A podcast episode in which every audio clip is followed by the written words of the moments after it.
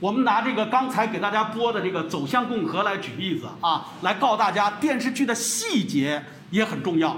前边我们已经说了，如果电视剧写情节的时候，第一要注意开头尽快的进入矛盾。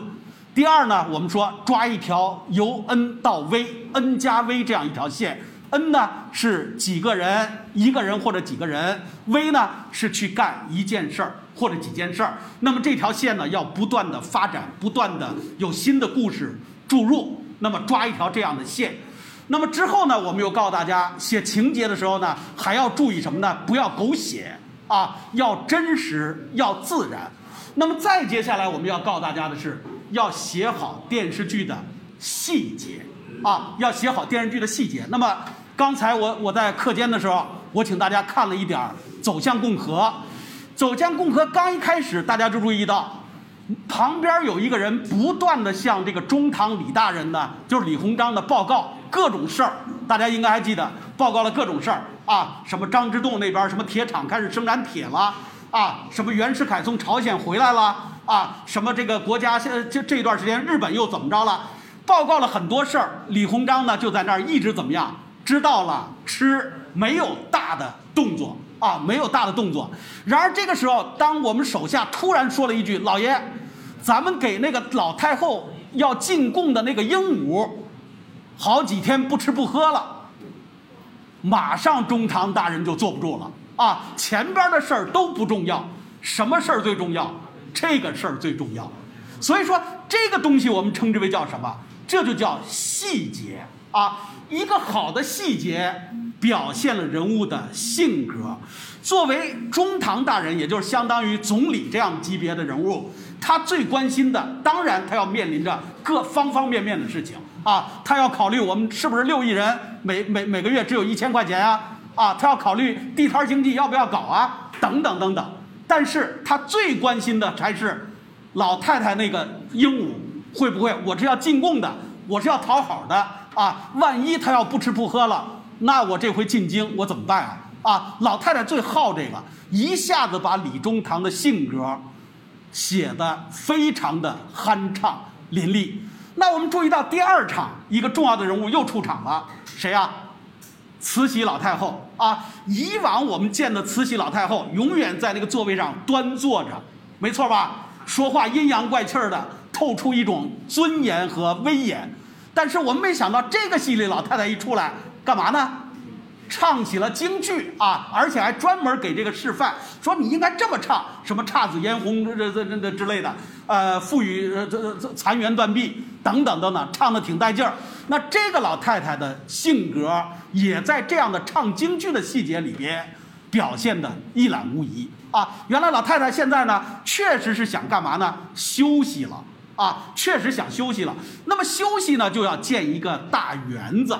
请注意啊，要建一个大园子，也就我们说的颐和园。那七爷你是负责这个颐和园建设的，怎么这个园子就给我老建不成呢？我六十了，我要过六十大寿，因此我关心我养老的地方，正常吗？也正常啊，也正常。把七爷给训了一顿，而七爷的一个细节是什么？就这么短短的一句话，说你们儿子当了皇帝，你就不知道谁赐给你们这一切了吗？七爷马上怎么着了？马上就哭了啊！然后说小李子拿个手帕给那个七爷把眼泪擦擦。他为什么这么害怕？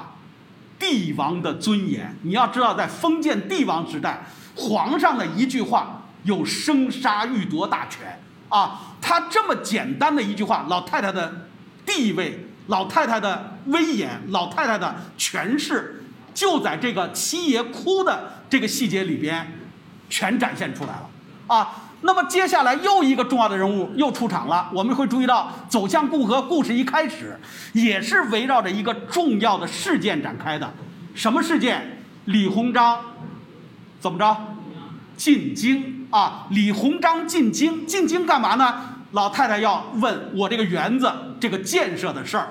那么围绕着李鸿章进京的时候，各色人等这个重要事件，也都利益团体一个个都出来了啊。那么第三个出场的就是大名鼎鼎的戊戌变法的主角，光绪皇帝。光绪皇帝出来的时候，我们的编剧也很巧妙的给他加了一个细节，就是他一边跟他的老师谈论李鸿章进京，包括给老太太建园子的事儿，那么一边他在写什么？写颐和园。哎，写颐和园的那个“颐”字儿，但是呢，他又很痛苦，为什么呢？这个字儿老是写不好。但是随着最后他跟翁同龢，也就是他的老师，聊到了关键之处，也就是说，老太太这个清漪园啊，我一定要给它建好啊，一定要建好的目的是什么？让她颐养天年。说白了，潜台词儿就是别管事儿了，你赶紧去过你的日子。这边国家大事呢，我来管。为什么呢？因为现在我想管，我是个儿皇帝，老太太总是要插一腿，总是要插一脚。那我弄得我束手束脚，没法干。那么，当他表明这个态度，翁同龢也赞同，说我们我们讲究什么呢？以孝来治国啊！呃，现在皇上呢，你这么做是对的。马上那个字儿“一”字儿怎么样？写出来之后，翁同龢就说：“嗯，这个字儿现在写好了。”啊，这些东西是什么？这就是我们所说的电视剧的细节啊，包括那个鹦鹉。包括老太太唱的那个京剧，包括我们说光绪皇帝写的颐和园的“颐”字儿，体现的是什么？人物的性格，而这个性格是靠什么体现的？细节啊！所以说，掌握好电视剧的细节，写好你的细节，人物就能鲜活起来。一个好的细节就能把人物表现的活灵活现。这是我们拿这个电视剧《走向共和》呢来举例子。